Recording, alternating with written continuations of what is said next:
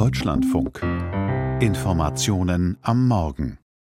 In der Verkehrspolitik dürfte es kaum ein Thema geben, das so stark polarisiert wie die Diskussion um Tempolimits. Im Bund haben sich Grüne und FDP längst verhakt in ihrem Streit um ein Tempolimit für Autobahnen. Aber ein Konflikt gibt es längst auch um ein anderes Tempolimit. Immer mehr Städte und Kommunen würden gerne jeweils auf ihrem Stadt- oder Gemeindegebiet nur noch Tempo 30 als Höchstgeschwindigkeit erlauben, nicht wie bisher Tempo 50. Und Verkehrsminister Wissing, FDP, sind ihnen allerdings die Hände gebunden. Und warum, das erklärt Nadine Lindner. 30 oder 50 kmh. Wie schnell sollen Autos in den Städten fahren und wer entscheidet darüber?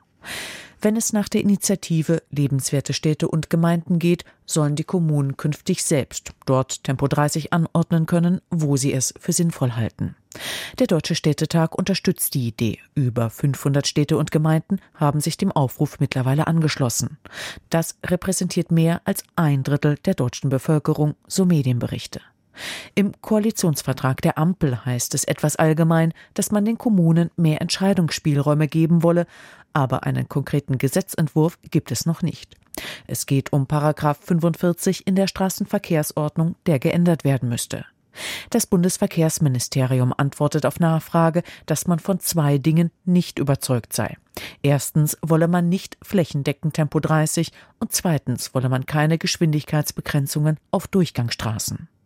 Kommunen könnten bereits jetzt aus vier Gründen Tempo 30 anordnen. Zum Schutz vor Lärm und Abgasen, bei einer besonderen Gefahrenlage, zudem vor Schulen, Altenheimen und Kindergärten und schließlich in Wohngebieten. Das heißt, in der heutigen Regelung ist Tempo 30 an bestimmte Voraussetzungen geknüpft und räumlich beschränkt, was zu einem rechtlichen Flickenteppich führen kann.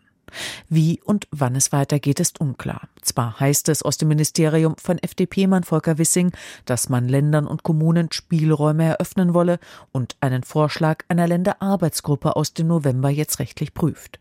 Wie lange das dauert, sagte das Verkehrsministerium allerdings noch nicht.